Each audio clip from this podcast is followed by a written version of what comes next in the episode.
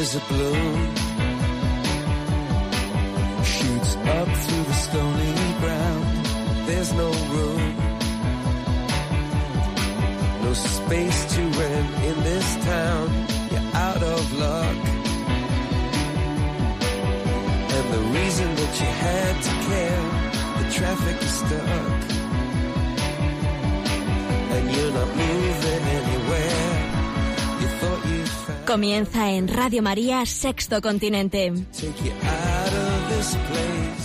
Con el obispo de San Sebastián, Monseñor José Ignacio Munilla.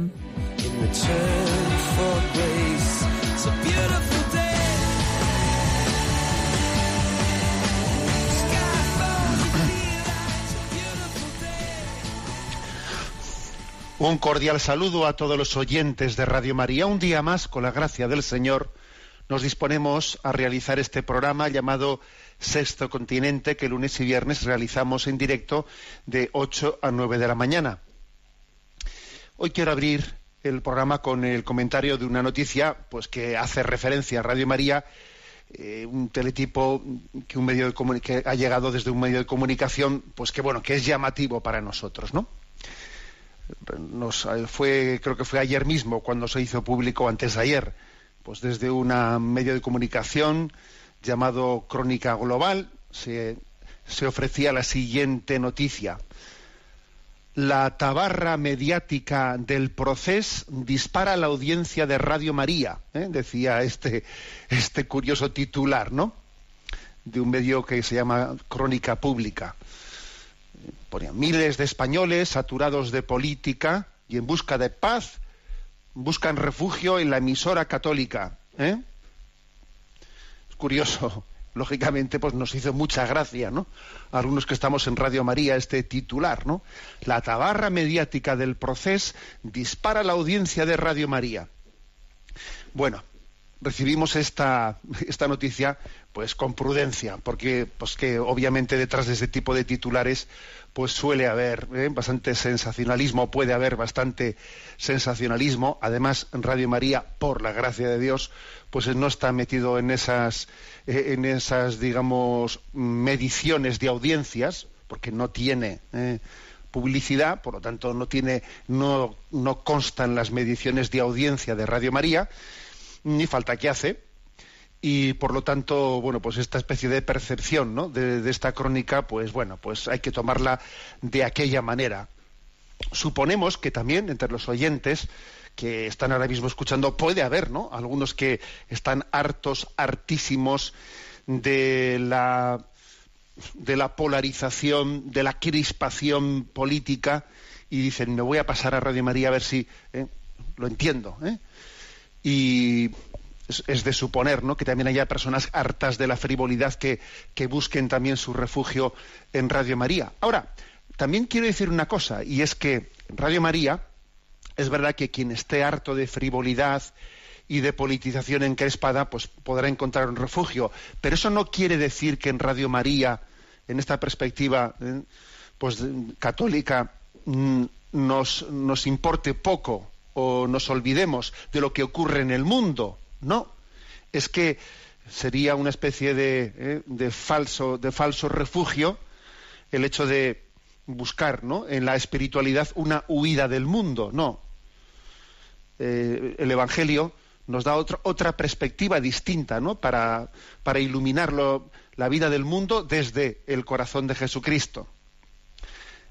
No es que nosotros huyamos de la realidad, no, queremos ver la realidad desde los ojos de la doctrina social de la Iglesia.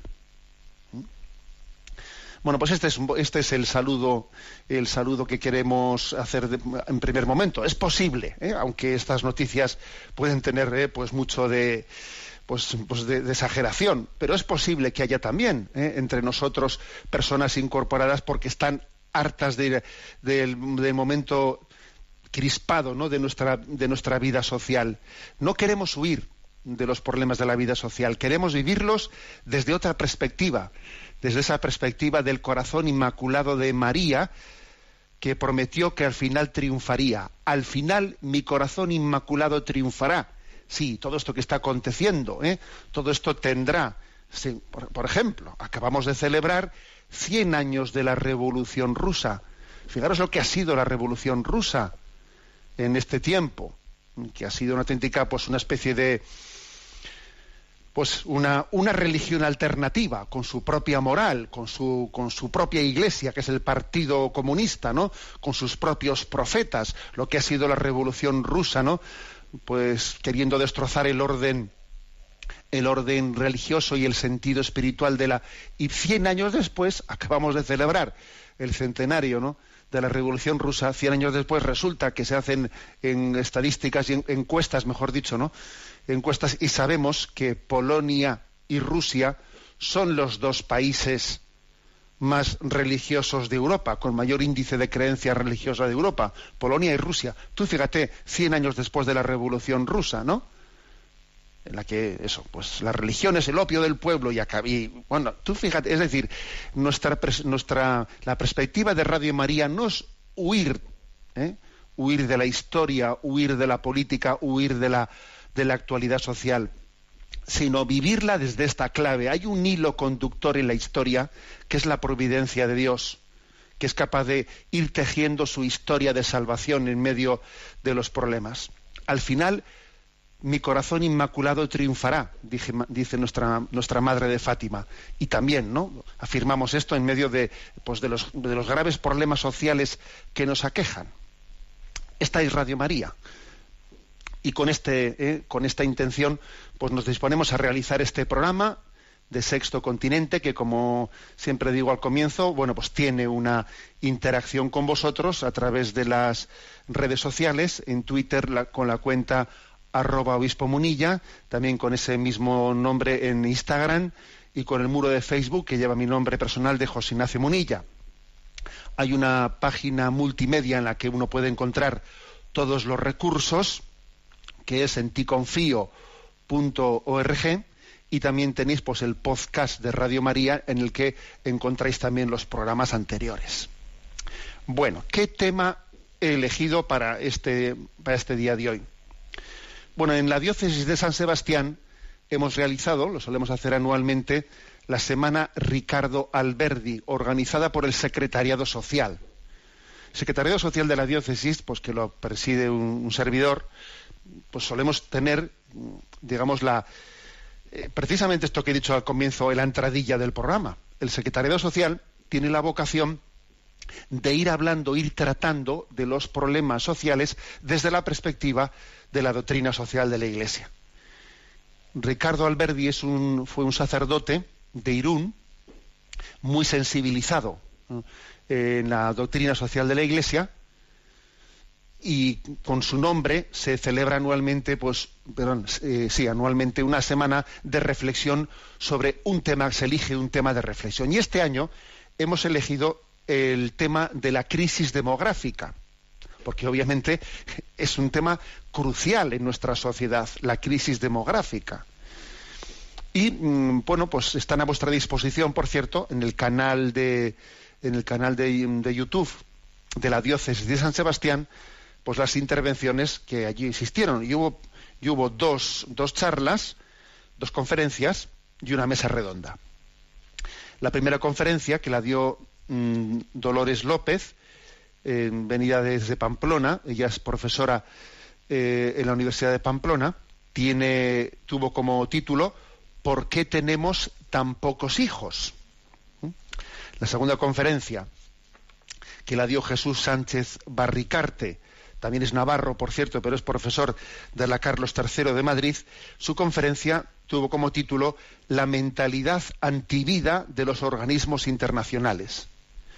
Luego el tercer, día pues, hubo una, una, pequeña mesa redonda de diálogo, ¿no? Me quiero centrar en estas dos ponencias primeras ¿eh? y compartir con vosotros, yo estuve presente en las dos, bueno, y os comparto un poco lo que, ¿eh? las cuestiones que me parecieron principales que allí se dijeron ¿eh? sobre estos, sobre estos dos, dos, temas. ¿Por qué tenemos tan pocos hijos? Y la mentalidad antivida de los organismos internacionales y, que, y la presión antivida que existe en nuestra, en nuestra cultura. Bueno, vamos a ver. Eh, pequeño resumen. ¿eh? El que quiera pues, profundizar más en esto, yo estoy, voy a hacer mi traslación personal de lo que escuché en las charlas y, con mis comentarios personales, pero como digo, el que quiera profundizar más tiene las dos charlas en el canal de YouTube eh, de la diócesis de San Sebastián. Bueno, a ver, todos sabemos que una, que una sociedad necesita un determinado, una determinada tasa de fecundidad para el reemplazo generacional, ¿eh? que según pues dicen los expertos más, o menos es de un 2,1 ¿eh? pues 2,1 hijos por mujer.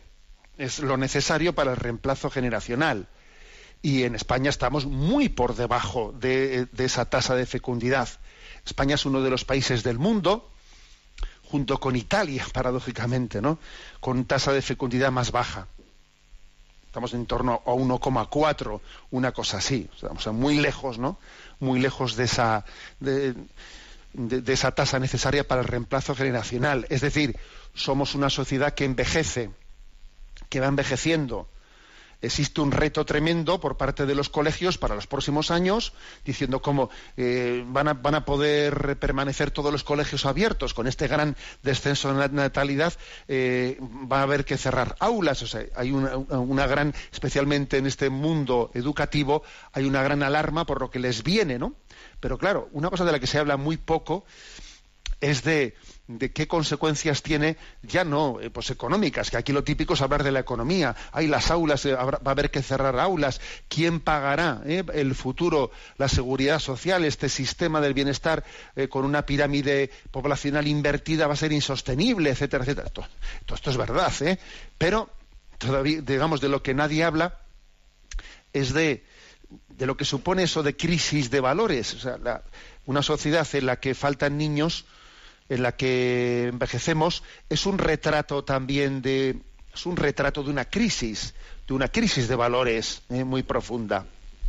Bueno, y conviene analizar esto, eh, analizar esto con, detalle. Primero decir que, el descenso, ¿no? el descenso de la tasa de fecundidad es comprensible, eh, ha sido comprensible, incluso podríamos decir que tiene una, faceta positiva, buena, hasta un, hasta un determinado nivel, hasta un determinado nivel, porque eh, es algo comprobable que en la medida en que la mortalidad infantil fue disminuyendo, esto estoy hablando mucho antes, antes de la, antes de la llegada de los métodos anticonceptivos, ¿eh? a inicios del siglo XX, la primera parte del siglo XX, en la medida en que la mortalidad infantil va disminuyendo, pues también la tasa de fecundidad va decreciendo. Es decir, que en gran parte, pues en un tiempo determinado, el número de hijos que se tenía era también desde una perspectiva de que muchos de ellos, pues, eh, pues no, no llegarían, ¿no? No llegarían a, pues a la juventud se quedaban en la infancia, eh, antes de comenzar la adolescencia muchos niños no tenían la o sea, no, no, existía una mortandad infantil grandísima y de alguna manera se compensaba eh, la, mortalidad infantil tan grande eh, pues con una tasa de fecundidad muy grande. Es normal, es normal pues el hecho de que también en la medida en que descienda ¿no? la mortalidad infantil, descienda también la tasa de fecundidad. O sea que eso también tiene su, su, sentido común, ¿no? Y, y desde ese punto de vista, pues también hay que decir que la demografía tiene sus compensaciones, ¿eh? sus compensaciones. Pero, llegado al año 75, más o menos, sobre el año 75, ahí se produce pues una especie de tobogán, ¿no? En la tasa de fecundidad tremendo, un descenso tremendo, ¿no? De, de la tasa de fecundidad que, que ya no tiene esa explicación de compensación de que la, mortalidad infantil ha disminuido, etcétera, sino que tiene otros factores muy distintos, ¿no? que hace que se descompense completamente pues la, pues la pirámide poblacional, que por cierto, uno compara la pirámide poblacional de España y la de Francia y ve que la de España está mucho más desequilibrada. O sea, que es que uno ve ¿eh? la tabla, eh, pues la tabla poblacional de, de Francia y no tiene la base, la base estrecha, pero es que la tabla poblacional, ¿eh? la pirámide poblacional de, española tiene en la base, está totalmente estrechada. Y claro, uno dice, bueno, ¿y el futuro? ¿El futuro cómo va a ser, no? ¿Y por qué ocurre esto en España y no ha ocurrido en Francia o no ha ocurrido en Suecia? ¿Por qué, puede ser este fenómeno nuestro, no? Bueno, hay que hacer un, análisis profundo y por eso también en esa, esa semana en esta semana Ricardo Alberdi aquí hemos querido hacer esa reflexión. Sin duda alguna, eh, un tema, o sea, un factor determinante ha sido el de la incorporación de la mujer al mundo laboral y lo que eso ha provocado de un retraso grande en la maternidad. Eso ha sido un tema clave es verdad que todos, todos somos conscientes de que detrás de eso también pues hay una no valoración suficiente del gran trabajo que hacen las amas de casa. ¿eh? Es verdad que eh, nuestra cultura ha minusvalorado eh, pues ese gran, esa gran labor, ese gran servicio, ese gran trabajo, como si ser ama de casa no fuese trabajar. Ah, no, eso no es trabajo eso ha sido algo que ha hecho un gran daño ¿eh? en nuestra, pues digamos, en el horizonte de nuestros valores. Trasladar el hecho de que eh, pues esa, gran entrega, ese gran servicio que, puede hacer una ama de casa, como si eso no fuese trabajo, como si eso no realizase, como si eso.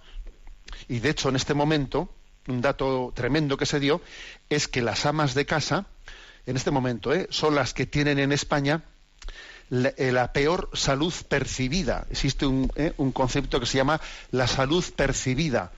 O sea, cuando alguien le responde la pregunta de ¿qué tal está usted? ¿Eh? ¿Cómo se siente de salud? Bueno, pues el colectivo, entre comillas, que tiene peor salud percibida son las amas de casa. Lo cual, ¿qué, ¿qué es lo que quiere decir? Pues en gran parte eso está motivado porque son menos valoradas por la sociedad porque es que no, estamos dignificando algo que es dignísimo, ¿eh? que es ese gran servicio de las amas de casa. Pero también hay que reconocer que, la incorporación de la mujer al mundo laboral, pues es que es algo, algo mm, que no es que sea sí o no, sino que desde el punto de vista de cómo se ha ido desarrollando la economía, etcétera, es sí o sí, o sea, que es que es algo absolutamente imparable y además es obvio que la incorporación de la mujer al mundo laboral pues también ha hecho grandísimas aportaciones, ¿no? Grandísimas aportaciones en el propio mundo laboral. O sea, el genio femenino, los dones, los talentos que Dios, que Dios ha dado a la mujer, pues trasladados a la medicina, trasladados a cualquier, ¿eh? a cualquier campo laboral, pues ha enriquecido tremendamente la vida, la vida social. Y además es que nuestra, nuestra economía ha hecho que las familias no puedan vivir solamente con un sueldo. Desgraciadamente la cosa es así. Eh, para la inmensa mayoría de las familias es imposible que puedan pagar un piso, que puedan solamente con un sueldo. Eh, o sea, es imposible. Es imposible. Bueno, eso es un, un factor, es cierto. Pero también hay que reconocer que hay, que hay una idolatría en nuestra cultura. Todo esto ha derivado en una idolatría. ¿A qué me refiero con una idolatría? Pues la idolatría de, de pensar que dentro de, ¿eh? del orden de los valores, de los valores, el valor primero y principal, ¿cuál es en nuestra cultura? Pues quizás ha pasado a ser el trabajo muchas veces. Por desgracia, por desgracia, ¿eh? sin darnos cuenta, sin darnos cuenta, el trabajo ha pasado a ser el valor de los valores eh, incluso con el riesgo, con el riesgo de, empujar y, quitar de en medio a la familia, porque en teoría, cuando hacemos una encuesta y preguntamos, para usted cuál es el valor principal de todos, la gran mayoría de, ¿eh? de los encuestados responde, lo principal es la familia. Gracias a Dios, esa es la respuesta mayoritaria. Pero luego tenemos que reconocer que eh, no, en, los ideales, sino en la práctica, el trabajo muchas veces eh, pues, pasa a ser una tiene incluso el riesgo de ser una idolatría, que es capaz de relativizar todo lo demás. ¿eh? Es curioso esto. Entonces, hay, por lo tanto, aquí un gran reto, ¿no? El gran reto de, de la conciliación, de cómo se concilia el trabajo y la vida de la familia, de manera que el trabajo no llegue a ser una idolatría que esté condicionando lo más, lo más valioso que podemos tener, que es la familia y que es, y que es la transmisión de la vida a las nuevas, a las nuevas generaciones. ¿Mm? Y existe una de las causas, una de las causas, ¿no? por las cuales también existe esta profunda crisis de natalidad, es porque no, nuestra sociedad no ha abordado todavía, no se ha tomado en serio, en serio, el tema de la conciliación laboral. No nos la hemos tomado en serio. Y no ha habido políticas atrevidas y serias a este, a este respecto. Por ejemplo, en estas, en estas conferencias que hemos escuchado, pues se nos, compartían algunos datos curiosos, como por ejemplo, pues en Suecia, pues cuando los niños, eh, los niños están enfermos, pues en ese, en ese momento con, los niños enfermos, digamos, la, legislación laboral actual que existe en Suecia, pues permite a los padres que tienen los niños enfermos, eh, pues permite eh, ausentarse del trabajo para poder cuidar a sus hijos. O sea, ¿te imaginas eso en España? Es algo, es algo impensable, que se prime que si los niños están enfermos, pues el padre y la madre puedan ausentarse del trabajo y que la empresa esté suficientemente protegida de manera que eso no sea un detrimento para la empresa, ¿no? Que haya una especie de respaldo, de respaldo social eh, tan grande. La verdad es que es, algo, impresionante. En España estamos totalmente en mantillas, digamos, a este respecto. Es más, en este momento, el grupo social más estresado en España, según las encuestas, son los padres jóvenes con niños. Sí, los padres jóvenes con niños es el grupo social más estresado en España. Pues porque es muy complicado cómo compaginar, eh, pues eh, eso, pues que los dos trabajen, que hacemos con los niños y menos mal que están los abuelos, ¿no? Que si no, bueno. Bueno, pues este es el, eh, este es un, quizás uno de los problemas de fondo. Uno de los problemas de fondo es que hemos, hemos endiosado el tema del trabajo, hemos hecho, eh, hemos hecho imposible de, o sea, hemos hecho absolutamente necesario que en una familia haya dos sueldos, es imposible, eh, casi es imposible no configurar la economía de otra economía familiar de otra manera. Y entonces claro, la conciliación es complicadísima, complicadísima. Pero hay una cosa que es curiosa, que cuando a la, a la población, por mucho que tengamos crisis de valores espirituales, ¿eh? que por supuesto que ese es, es la causa principal ¿no? del descenso de la natalidad. Pero cuando se hace la pregunta, ¿cuántos hijos desearía tener a la población española? Eh, la respuesta que se da es que se, se desearía tener, los matrimonios jóvenes desearían tener muchos, bastantes más hijos de los que luego en realidad tienen. La tasa de fecundidad deseada, según estas encuestas, es de 2,4 ¿eh? por mujer en España, 2,4, cuando la realidad es muy inferior, no llega al reemplazo, ¿no? Al reemplazo generacional, está en 1,4 o menos incluso en algunos lugares. Entonces, ¿cómo?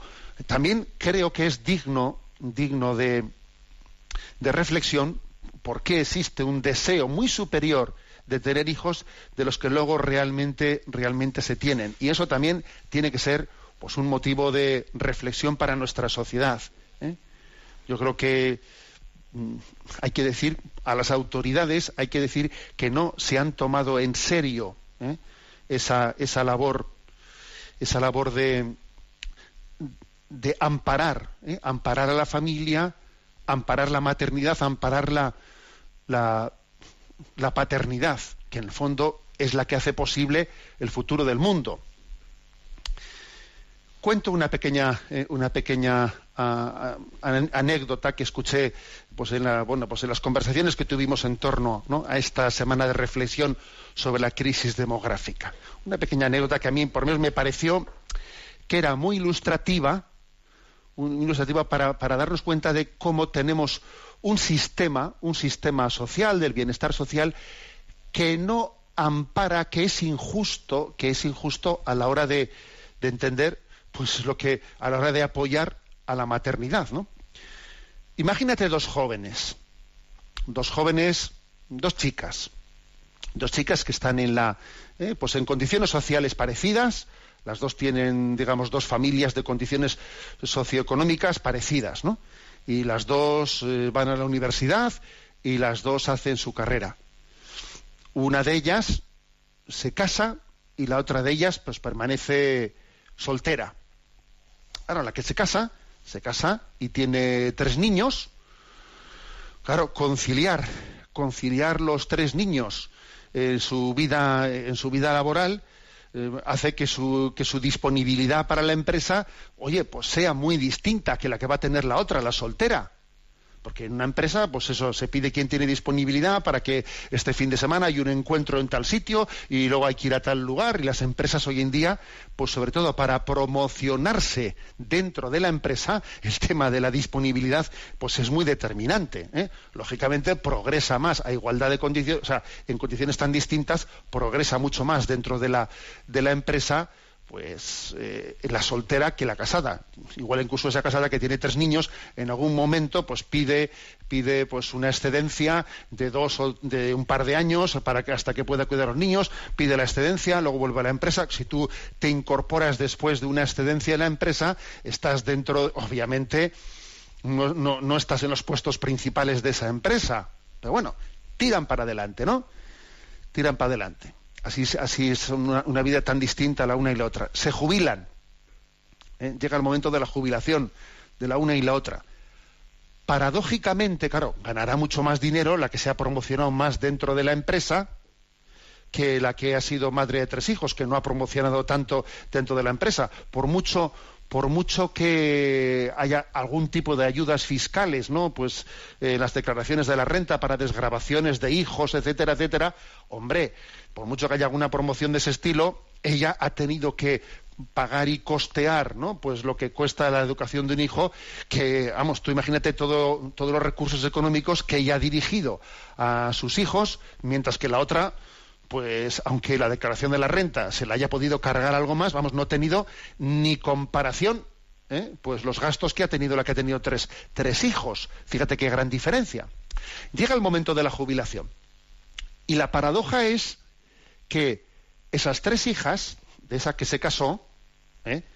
son las que van a pagar, las que van a pagar la pensión de las dos, de su madre y de la, y, de la que fue soltera. Y esas tres hijas le van a pagar mucho más dinero, porque claro, se, jubiló con un sueldo muy superior, a la otra que a su madre. Esta es la paradoja, o sea, es decir, es que tenemos un sistema social que la cosa está así, o sea, que no nos da, o sea, no hay, es, un sistema en el que no existe la suficiente conciencia y protección de lo que supone la maternidad y la paternidad. ¿Eh? Bueno, tenemos un momento de, reflexión, escuchamos esta canción, Entraré de Jesez.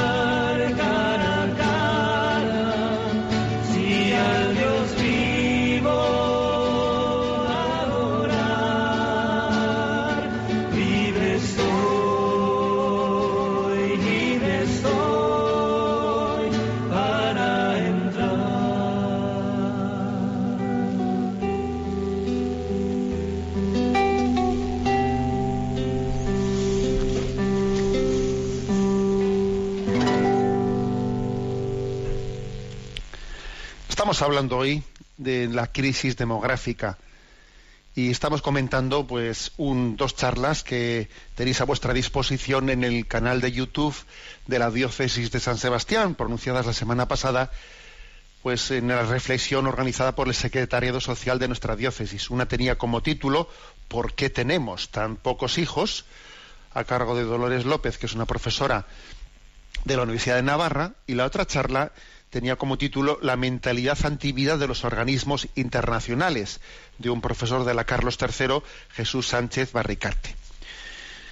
Bien, estábamos, estábamos diciendo que sin duda alguna, pues una de las causas ¿no? por las que existe una tasa de, de fecundidad tan baja, tan baja en España, de las más bajas del mundo, con un problema muy serio, que es que no existe un reemplazo generacional, que la pirámide poblacional está totalmente invertida, etcétera, pues es, es que no tenemos, o sea, la- no, no nos hemos tomado en serio pues una, un modelo de sociedad que verdaderamente ampare, ayude, valore pues, pues lo que es la lo que es la familia. De hecho, voy a contar también una anécdota que contaba pues un matrimonio, ¿no?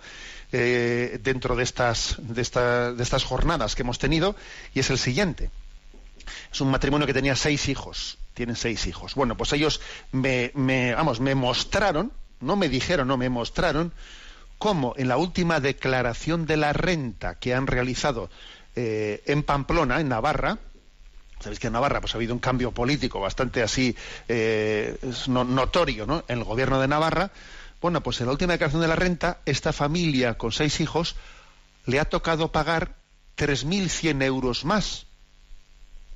Porque se han quitado la serie de, digamos, de, de pro- de- de problemas o de tutelas que existían a, los hijos. Tienen seis hijos menores de edad. Oye, una familia con seis hijos menores de edad de repente tiene que pagar 3.100 euros más. O sea, tú fíjate qué desprotección tan grande, ¿no? Para la familia. Y eso que estamos en uno de los países de Europa en el que menos ayudas fiscales, etcétera, existen a las familias con hijos. O sea, no, no nos tomamos en serio esto. Y luego encima serán esos seis niños de esta familia los que tendrán que acabar pagando las pensiones de esos políticos totalmente irresponsables que no están protegiendo a la familia, porque, porque así se hace la historia. ¿eh? Bien, por una parte están este tipo de factores. Pero por otra parte está que la, total necesidad también decíamos de que como estamos en este, ¿eh? en este, en, en este, digamos, esta sociedad en la que es, y- impensable que la mujer eh, deje de deje de trabajar, porque es que además su aportación a la economía y al mundo laboral, etcétera, es pues es obviamente no es inexorable por el modelo económico que tenemos, ¿eh? aunque es una desgracia el que hayamos dejado de valorar el gran valor que tiene, ¿no? Pues la, el trabajo del ama de casa. pues creo que también otra de las claves para responder a esto no solo es que los políticos se pongan las pilas, sino también que nosotros nos pongamos las pilas, como se dice, a la hora de educarnos en la corresponsabilidad de ayudar entre todos en la vida de la familia. Esto es importante.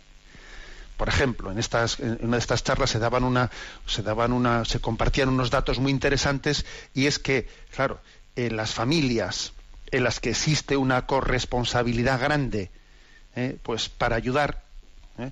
en la que, por ejemplo, pues cuando ha asistido el primer niño, ha, llegado el primer niño, allí hay muchas manos que ayudan y, el marido es el primero que ayuda y luego vienen los abuelos y obviamente eso es una gran ayuda para que venga el siguiente niño.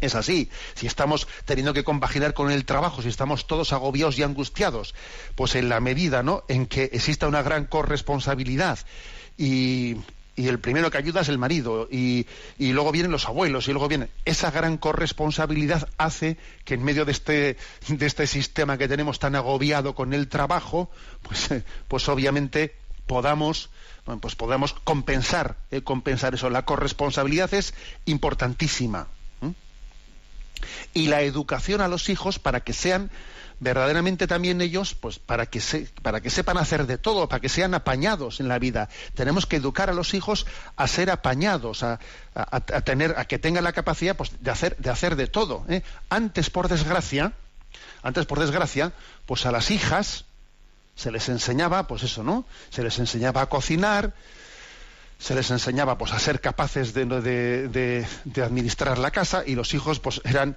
eh, los chicos pues en ese tema eran totalmente abandonados no ahora ha habido una igualación pero una igualación en la ignorancia en la que ya nadie, los hijos, no, se les enseña a los hijos a hacer nada, con tal de que vayan a la universidad y saquen buenas notas, ya son incapaces de, ser capaces de, abordar, de abordar las tareas, las tareas domésticas. Y eso es una desgracia. Hemos igualado los chicos y las chicas en la, en la ignorancia y en la incapacidad.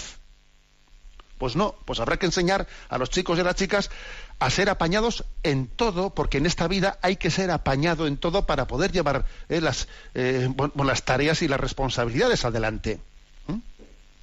Ese es un segundo factor en el que tenemos que educarnos.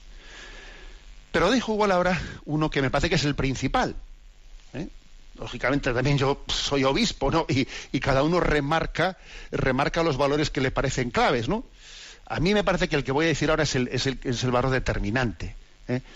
Y es que, eh, si por ejemplo vemos eh, la tasa de fecundidad es muy distinta en España entre los que tienen una, posición económica más alta, más desahogada, o los que están económicamente más con la, soga al cuello.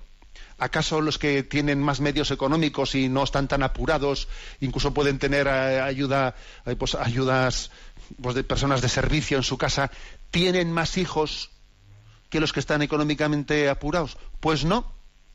Tienen una tasa de fecundidad muy parecida. Como te descuides, inferior todavía, vamos. ¿eh? Entonces eso quiere decir una cosa, que, ojo, ya ya no, aquí ya no vale decir, es que eh, la tasa de fecundidad de hijos deseados es muy superior a la de los hijos reales porque nos faltan medios, medios para poderlo. Bien, eso en parte será así pero también hay que reconocer que en parte, luego cuando tenemos más medios económicos y podíamos tener más hijos, luego no los tenemos. Lo cual quiere decir que además de esa concienciación de la sociedad, de, pues de, todo, de todo ese ejercicio de cómo compaginar ¿no? el trabajo, etcétera, etcétera, aparte de eso, tenemos que examinar cuáles son nuestros valores interiores y personales, porque detrás de, del dar vida, del dar vida está el tener vida para darla. Transmitir la vida está muy ligado a vivir la vida en plenitud. Si yo no vivo la vida en plenitud, si yo no estoy enamorado, si no tengo unos valores que me hacen ser feliz, que me hacen, no tengo esa especie de llamada impulso a transmitir la vida. Se da lo que se tiene. Lo que no se tiene se tiende a no darlo. Por eso la, vivencia de nuestros valores espirituales, ¿no? La generosidad, la conversión interior, el no ser materialistas, el, poner, el tener a Dios en el centro de nuestra existencia, es determinante. ¿eh? Y de hecho, una de las cosas que se nos decían en estas conferencias es que en las estadísticas, los valores espirituales y religiosos de las personas es determinante en la, en la tasa de fecundidad, ¿sabes? Eso sí que es determinante. Los valores espirituales y religiosos a la hora de, de trasladarlo, porque uno está abierto a la vida. Y entre otras cosas, porque ya la cuestión, la pregunta no es únicamente los hijos que yo quiero tener, sino que también me hago la pregunta de qué hijos querrá Dios que yo tenga, que es una pregunta clave. Mejor dicho, es la pregunta. La pregunta. O sea que mi querer también, ¿eh? mi querer está, está llamado a adecuarse al querer de Dios. Bueno. Y, luego ¿no? en estas charlas se dio un pasito más, ¿no? Especialmente fue Jesús Sánchez Barricarte el que dio el siguiente paso en reflexivo. Vamos a ver, ¿y qué ocurre y qué decir de la presión tremenda, ¿no?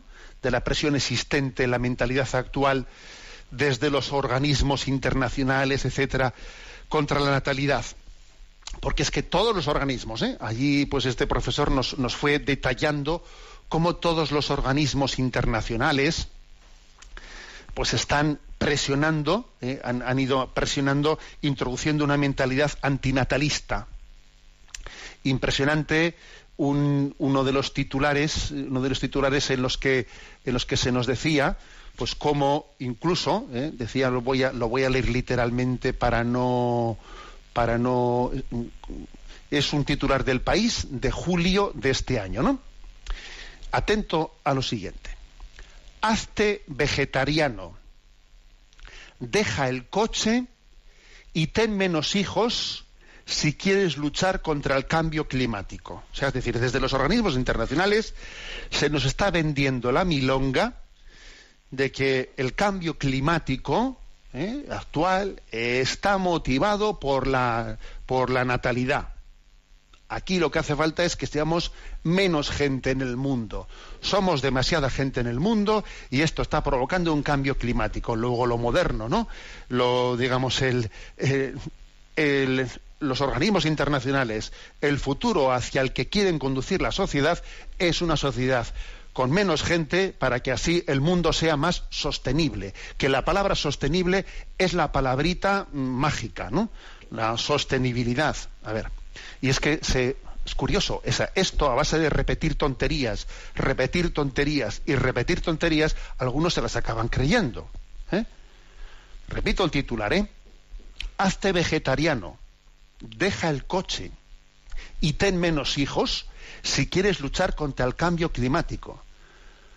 ¿Eh? Estas son las medidas más eficaces para reducir las emisiones ¿eh? que exigen los cambios de vida occidental. Bueno, y esto y esto, claro, la gente se lo acaba creyendo. Incluso allí vimos en las charlas, ¿no? Algunos titulares que decían, ¿no?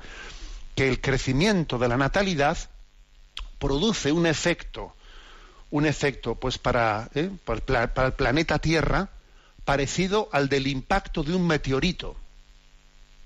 Ojo, ¿eh? Dicho por autoridades ¿eh? de los organismos internacionales el crecimiento de la natalidad en la, ¿eh? en la, Tierra produce un efecto similar al del impacto de un meteorito sobre la Tierra. ¿Y esto qué hace? Esto va, va, bombardeando, va bombardeando las mentalidades de manera que parece que tener hijos, pues es una auténtica, vamos, una irresponsabilidad. ¿eh? Ya no una falta de generosidad, no, no, una irresponsabilidad. No tengas hijos porque tienes que, estás dañando al mundo. Y esto es increíble, eh, pero, pero eso se, se, está, se está infiltrando, ¿no? Bueno, hay que decir que, en primer lugar, en primer lugar que es una, es una gran falacia, es una gran mentira el hecho de que el cambio climático, que el cambio climático esté. O sea, en absoluto nadie ha demostrado, sino todo lo contrario, que el cambio climático esté motivado por la contaminación. A ver, obviamente la contaminación no vendrá bien en absoluto, ¿no? Pero es obvio que el cambio climático está provocado, o sea, el, el, el influjo que pueda llegar a tener en nivel de contaminación en cambio climático, vamos, será mínimo, son es más bien la actividad solar, la actividad solar, eh, a juicio de los científicos, digamos, más imparciales y sensatos, es la actividad solar la que está, eh, la que tiene el influjo principal en el cambio climático. Con esto no quiere decir que no tengamos que tener un compromiso serio, un compromiso serio para luchar contra la contaminación. Pero también vamos a poner las cosas en su sitio. ¿eh? El cambio climático, eh, pues el hecho de que, se produzcan la- las, eh, los- glaciaciones y no o sea, ese cambio de los ciclos de la Tierra, de las glaciaciones y no glaciaciones, a ver, por Dios, eso está motivado por, por, por los distintos influjos solares. Eh, A ver si nos pensamos que, que- nuestro influjo va a ser capaz de, de cambiar las glaciaciones de la Tierra. Pero esto no, se, esto no se le está diciendo a la gente. La responsabilidad, ¿eh? la responsabilidad que tenemos que tener pues, en el respeto de la casa común que el Papa Francisco nos decía en Laudato Si, a ver, esa responsabilidad no, no- no supone eh, creerse eso de que, nos, de, que sea la acción del hombre la que cambie ¿eh? la- las, eh, lo- lo- los ciclos de la Tierra. de que el planeta, pues, pues, que cambie las glaciaciones y cosas por el estilo. Sería ridículo pensar tal cosa. Pero luego además también hay que decir una cosa, eh, que, pues, que, nos, que nos comentaban en la en, pues en estas conferencias. Nos dieron un dato que le dije yo al, al ponente. Si hubiese aquí un periodista, esa, esa palabra que ha dicho usted sería el titular mañana de los periódicos, ¿no? Y nos dijo el- Jesús Sánchez Barricarte, nos decía, hace 40 años, por ejemplo, ¿eh? pues el nivel de, de- polución del cielo en Madrid era muy superior al actual. En este momento, por ejemplo, se está preocupado eh, por el índice de polución de, Madrid y de vez en cuando pues saltan las alarmas y entonces por la M30 no pueden pasar los coches. Bien, bien. Me parece muy bien que- que haya que se, que se cuide ese tema y que se hayan puesto unos niveles de exigencia muy, digamos, eh, muy ajustados de manera que no se permita eso. Pero sepamos todos que hace 40 o 50 años el nivel de contaminación ¿eh? del aire era muchísimo superior al actual. O sea que es que se ha ido avanzando mucho en el control de la contaminación, muchísimo se ha avanzado. Vamos, yo recuerdo aquí en San Sebas- en Guipúzcoa, que cuando, vamos, cuando un servidor pues era un chavalillo con pantalones cortos, tú te ibas aquí al río Oria, al río ¿eh? Oria, etc. Bueno, en- en nuestros ríos, tú tirabas una piedra al río, vamos, es que no escuchabas ni, ni cómo la piedra caía, caía el agua, porque estaban los ríos llenos de espuma, de contaminación de las papeleras, bueno, era, era terrible aquello. Actualmente los ríos los vemos, gracias a Dios, están limpios, tienen peces, vamos, hemos avanzado tremendamente, tremendamente hemos avanzado en la lucha contra la contaminación. ¿Por qué? Pues porque vamos a decir una cosa, quien, quien verdadero, o sea, la lucha contra la contaminación la hace el hombre. La hace el hombre. O sea, el, el- verdadero recurso para, para no contaminar es la inteligencia y la voluntad humana, que es capaz de luchar contra la contaminación, porque como somos más, pensamos más y tenemos más, ma- o sea, tenemos que creer en el hombre. Eso de que tenemos que ser menos para respetar más la tierra es no creer en el hombre. O sea, el hombre tiene capacidad de hacer el bien y de gestionar bien los recursos. luego, luego digámoslo claramente, el mundo ha crecido, o sea, ha crecido en población y después de ese baby boom, etcétera, que existió en Europa y todo eso, hemos sido capaces de mejorar tremendamente, tremendamente los niveles de respeto a la naturaleza en los últimos años. ¿eh? Luego, eso de que necesitamos ser menos para cuidar más la tierra es una gran mentira y en el fondo es no creer en el hombre. Es no creer en el hombre, fíjate tú, ¿no? Hay grandes timos, ¿no? Por ejemplo, el timo de la causa de la causa feminista.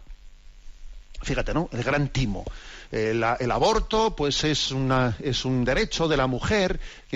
a ver, el aborto ha sido la tumba de la mujer. En este momento, en la Tierra, hay 200 millones menos de mujeres que de hombres. ¿Por qué? Porque se ha utilizado el aborto de una manera eugenésica selectiva para que las mujeres no nazcan en muchos lugares. Entonces, eh, lo que se supone que era una bandera, una bandera de defensa de la mujer, se ha convertido en su, en su tumba.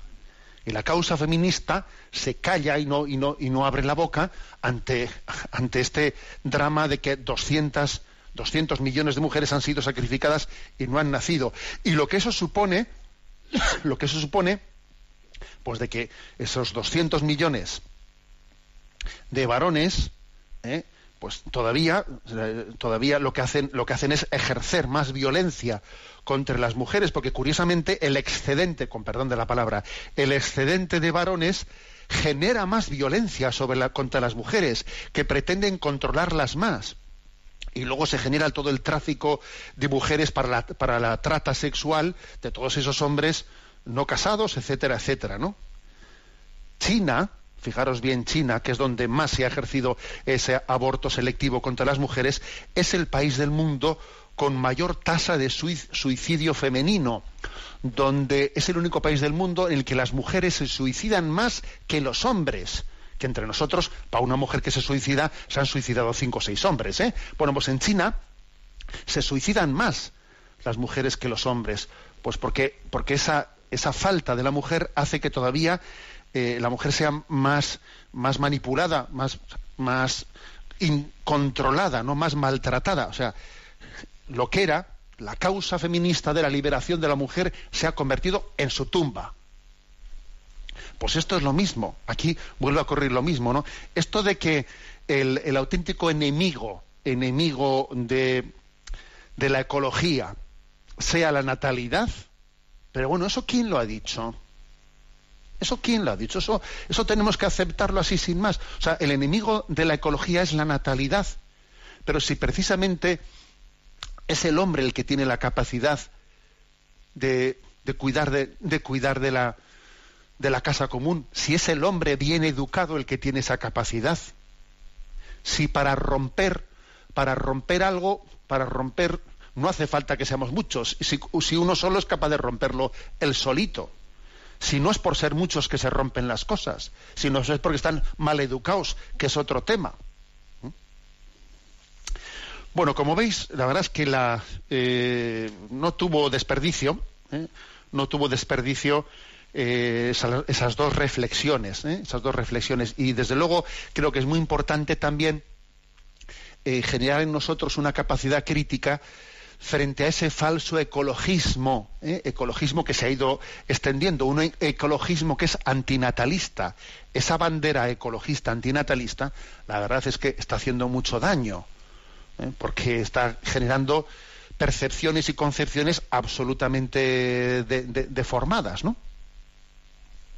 Gracias a Dios, sin embargo, gracias a Dios, pues en el corazón de nuestras, de, nuestros jóvenes, eh, por mucho que la secularización esté haciendo un influjo tremendo, ¿no? que, es, que es, es, como un ataque tremendo a todos los valores, por mucho que eso sea así, existe pues una una conciencia muy grande de que el mayor tesoro que tenemos es la familia, es nuestro gran, nuestra gran apuesta, es nuestro gran tesoro, ¿no?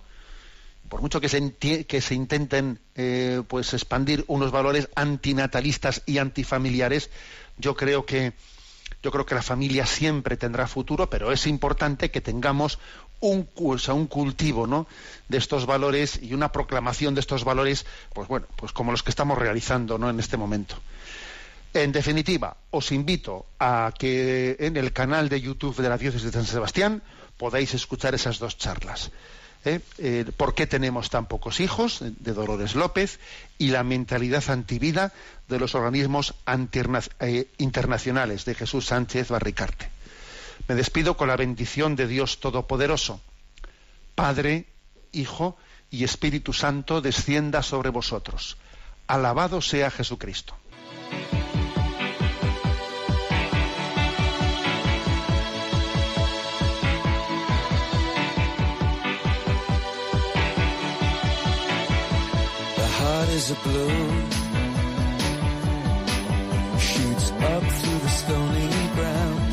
There's no room, no space to rent in this. town, you're out of luck. And the reason that you had to care, the traffic is stuck. And you're not moving Han escuchado en Radio María Sexto Continente, un programa dirigido por el obispo de San Sebastián, Monseñor José Ignacio Monilla.